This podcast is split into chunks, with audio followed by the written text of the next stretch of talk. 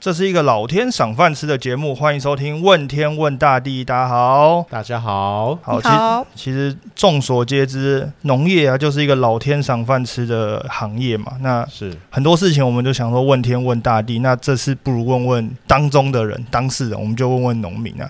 那其实问天问大地，这是第零集，就是我们的自我介绍。那这个 podcast 主要是想要透过跟农民之间的对谈，然后串联起你生活中的食衣住行，透过市集的概念呢，将生活中的大小事跟你一一讨论，就像是你每天走访市集的时候，你会跟不同的摊贩聊天。那这就是一个最贴近你我日常的一个 podcast，那它就是一个很轻松，跟你日常生活非常贴近的。那不过当然讲到农民就是农业，我想问一下两位，就是如果讲到农业，你们第一个想到的是什么事情？讲到农业的话，我觉得就是农民会晒太阳，风吹雨淋日晒，这一个我觉得这个印象就是很清楚。小时候长辈阿公就总是说，哎哎，读车啊，无你的这这残啊，就辛苦的呀、然后呢，你也不一熊可以用供嘎被害去，就是就是不可以在家里，一定就是要上学，就是这是印象非常的深刻。嗯，但我觉得农民其实是辛苦的，脑袋瓜子里面是辛苦的，所以其实我还蛮刻意想要让自己试试看当农夫的感觉。我第一个做的就是在阳台种种花草，其实这样也不简单的。嗯，没错。我真的要从阳台有收成这件事情，那还真难。哦，我自己经历过一段时间的农夫时期，我觉得印象当中，我们都觉得只要种子撒下土地啊，就会自己长出来。可是发现并不是这样子，因为我的印象当中，像我爸就是绿手指啊，他就真的是什么样子的种子下去发苗，就是都会发得出来。然后呢，我就是在那边发半天，种子只会烂掉。过去其实很多就是我们讲说夏令营啊，对就是小朋友的一些营队啊，是就是比如说运动类啊，什么钢琴啊、画画这些等等的。是然后到现在，慢慢的还是有一些农作的体验啊，有的，然后什么夏田的啊，然后种米的啊，嗯还有什么这些等等采茶的啊，这些等等的。我去过采樱桃，我去过美国的采樱桃，那为什么为什么现在开始就是大家要把小朋友的这些夏令营啊、户外活动慢慢的倒回农农业？是因为真的小朋友吃米都不知米价嘛？这是一部分。我自己的都不知道哎、对我自己的感觉是，就是工商时代发展之后啊，就是我们也真的离农业太遥远了。那上一辈的人都很努力把我们送进学校念书，念念念念念，我们也不知不觉真的是离开农业非常的遥远，就只知道要吃东西，但是我们不知道东西怎么长出来，什么时候吃什么东西是对的时候。然后现在就变成说，呃，环境可能污染，包含食安风暴啊，那大家就可能会对食材跟跟食物的来源相对的相呃比较关注。小朋友不会觉得东西从哪里来这很重要，小朋友只是一直知道说粒粒皆辛苦，然后不能不能浪费，不能浪费没。错，所以可能你现在问所有的小朋友们，就是哎、诶你对农夫啊，对农业的第一个印象，他搞不好背唐诗给你听哦。但是呢，现在很多的国小他们也逐渐的把就是农事这样子的体验活动融入到他们的课纲里面，其实也是培养小朋友爱护大地啦。即使说真的，他种出什么或者是养出什么，其实养个几只鸡啊，然后从小鸡养养养到他看到生蛋出来这个过程，其实会让他们心里对于动物的整个成长生长过程产生更多不一样的感受，然后对于食物的生产也会有新的一个理解跟认知，才不会觉得说什么食物都一定是要便宜，或者是一定要长相是怎么样才叫做是对的。嗯我也有感触哎、我上个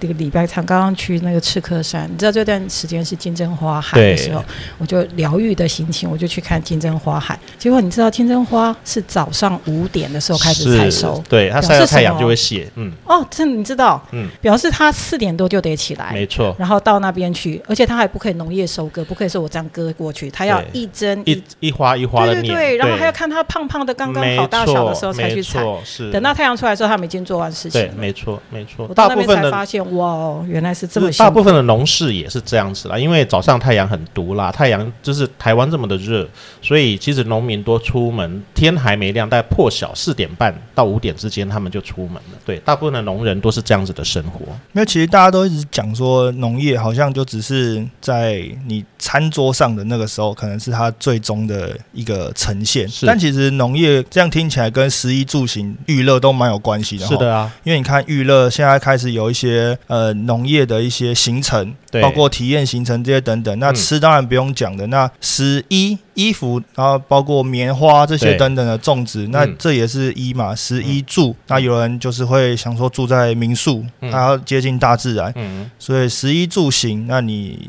行当然就是包含在娱乐里面了。对，你比如说橡胶啊这些等等，其实都跟农业有关系。所以其实农业应该算是大家的生活根本啊。对，没错。所以你为什么我们说问天问大地这个 podcast 就是一个最贴近你生活的一一个节目？是因为你在生活当中的每一个环节，其实都可以跟农业有关系。是，其实医疗也跟农业很有关系。最早期我们在西药问世之前，我们对于植物的精油的了解，就是现代。西药的一个前身，我们才现在才会有有机化学去把这些药物化合出来，就是因为对这些植物的了解才产生的。所以医疗系统也跟农业是非常有大的一个关联。那最早期其实呃，人类最早的一所大学，它刚问世的时候就只有两个系所，其中一个就是农业系，另外一个就是哲学系。对，这是世界上第一所大学所拥有的两个系所，所以被教的对，没错。所以农业其实是非常根本，它是生活的一切的起源。但是讲到农业这件事情，那其实为什么是由我们来讲呢？其实因为我们也不是农民，但是我们是最贴近农民的一群人。为什么？因为这个节目是来自于青青市集这个企业品牌，我们想做这个跟农业有关的节目。那为什么会跟农业有关？就除了刚刚我们讲到十一住行娱乐之外，那在联合国它有颁布一个永续生活计划，叫做 SDGs。那其实青青市集就是在这 SDGs 里面去做永续的发展。那永续的发展就包括说你在平常生活当中你是怎么样的生活，你吃到什么样的东西，你看到什么东西，然后你接受什么样的教育，甚至这个东西从哪边来。那慢慢的把这些东西都做一个根本，或者是大家有一个共同努力的目标的时候呢，那你这个生活自然而然就会走向更完善，就是更完整。所以我们也会用就是之后的节目慢慢告诉大家什么是 SDGs，或者是我们努力的目标有哪些。是，然后我们也会找不同产业、不同的农民一起来聊聊农民之间的故事。有些可能是比如说是食安话题，为什么这个是食品安全？那有些可能是。哎，这个东西原来是这样来的。对，然后或者是告诉你西瓜怎么挑才是好吃的。对，然后或者是有一些是，哎，为什么这个农产品上桌之后，或者它为什么在种的时候跟到最后它有不同的经济价值？就像。还有，到底菜叶有有虫咬、有孔洞，还可不可以吃？对，我们也会破解一些江湖传言。对，其实主要还是围绕着生活，还有就是很消费者很多的疑点啊，然后包含农业、农友这些农友自己本身的专业，他们怎么样告诉你，呃，辨识产品的好坏，怎么买产品买到好产品，货真价实又又又合理的价格？我觉得这是我们这个节目最主要的一个核心。好实用哦。对对啊，所以为什么这个叫做这个节目会？取叫问天问大地呢，是因为常常我们在讲到跟农业相关的时候，不外乎就是可能台风来的时候，菜价上涨，对，或是地震啊，或是这些有一些天灾的时候，或者是像之前疫情来啊，对，不知道去哪里买东西，对，因为突然大家都变厨师，对，因为就是一个农业，感觉上就是一个老天赏饭吃，虽然现在有。开始有很多不同的科技农业啊，科技农业栽种的方法的改变，这些等等等。但是其实有些事情还是还是要照传统的方式来，会好一点，也会健康一点。呃，或者是说科技农业跟一般传统农业它有什么差别？那为什么现在科技农业是存在的？其实我们都会在这些节目里面跟大家分享。问天问大地，感觉上是我们对一些我们不知道的事情，感觉只能就是啊问天问大地啊，就是好像也不知道会怎么办。那与其这样子，我们不如就把当事人找来，没错，然后也让让大家能够多多知道说，呃，其实端上桌子的一道菜，或者是你看到这个东西，其实没有那么简单，嗯，那可能有承载着很多人不同的努力。嗯，然后食材啊，其实新鲜就会好吃。那我们要告诉大家说，这食材好吃怎么煮？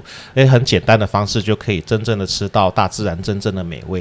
那里面也都是我们会分享的内容。那其实呢，农夫最懂吃。老实讲，我觉得我回到农村生活之后呢。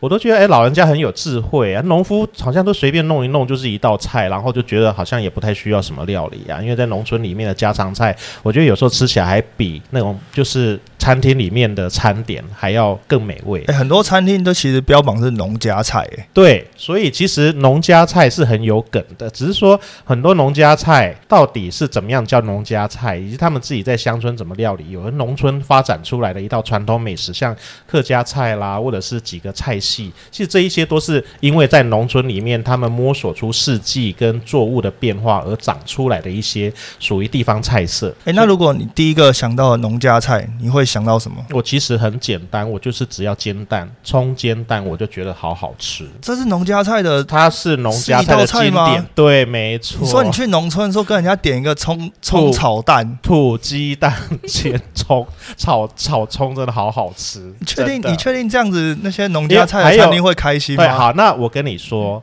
我外婆是客家人，她一定会在庭院里面种香草，其中一个香草呢就是九层塔。我从小，没错，我从小就是在九层塔的熏，就是它那种一直在夏天大太阳底下，它就会熏出九层塔的味道。我就在那样子的环境里面成长，它还会种很多香草，只是说就是九层塔味道特别的浓。然后它会养鸡，所以它养的鸡长的。土鸡蛋，然后打跟那个九层塔一九层塔蛋，我觉得那就是人间最美。哎，讲到讲到九层塔，我还是必须要讲一件事，就是为什么现在的咸酥鸡里面不再放九层塔了？因为很贵，不行啊！这个咸酥鸡配九层塔真的是，因为我们下一集就找九层塔的那个，可以，我找香草农夫来，就。没道理啊！你咸酥鸡就是要配九层塔，没错，还有蒜头，好吃的蒜头也好重要。那如果是我想到一个农家菜的话，我脑袋中第一道菜是炒土豆丝啊，那就是马铃薯炒炒马铃薯了。对，就是肉丝炒马铃薯。哦，OK，对，因为不同的地方就有不同的所谓的农家菜耶。对，而且因为那个马铃薯其实蛮妙，就是有些人喜欢吃炒起来软一点的，对，那有些人喜欢吃脆的，脆的，没错。对，那其实那个。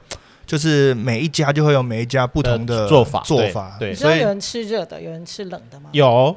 我觉得脆的吃冷的比较好吃，然后如果是软的热的比较好吃。嗯，对，其实是这样没错。但是我觉得这种菜你就会很有惊喜，就是你到每一间餐厅之后，你点同一道菜，可能就会吃出不一样的东西。是的，是的，这就是特色。然后农民也是一样的，他同样的一个水果，比如说在不同的产地，像访寮过去有一个叫访山的地方，那个地方种出的艾文品质是全台之冠。为什么呢？因为那个地方呢接近海边，它在会有落山风，还有夏天很热的时候海风。风是那个热风这样熏上来，带着盐分，所以那里长出来的艾文芒果特别的好吃。没有讲到水果那个很贵，我有一个完全不了解的事，可能是我真的就是眼界还太窄啊。麝香葡萄那个一串五千块是什么概念？那个我就不知道了。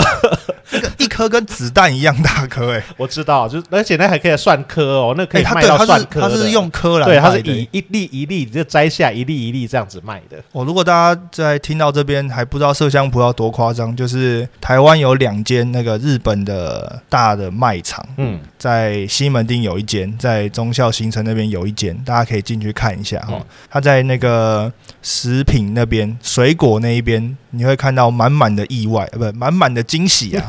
价格惊喜，价格惊喜，哇哦！你会开始怀疑这个 这个是标的是日币还是台币？吃的吗？对。哎，我这边还看到哈密瓜，哈密瓜一颗五百块钱。有有有有，记得很多啦。水果水果内容，其实，在农业界，我们很多好的水果，其实真的都是出口。就是我们台湾本地啊，其实真的很少吃到出国出口等级，就是品种也好，或者是各方面，就是品质非常好的。那没道理啊，好多对，真的。呃，所以青青市集就一直想要把这些东西呢带给国人，然后带给市场大众，想说这么好的东西怎么台湾我们自己本身吃不到，然后也买不到，到底是怎么一回事呢？送礼的时候会收到，没错。然后我应该是这个应该是日常啊，台湾人那么懂吃，怎么会是好吃的给别人吃，然后我们自己留吃的就是比较一般的产品，而且一般的产品其实也没有比较便宜。老实讲，现在产地其实买到的不见得比较便宜。没错，所以我们就是要来讲为。什么是这样子的问题呢？就是说，你去产地，其实为什么买买产地不见得会比较便宜？产地买的跟在就是对，其实为什么价格会差不多？这个其实有有人问过我，那这个我们会在以后节目探讨。产地是不是应该比较便宜？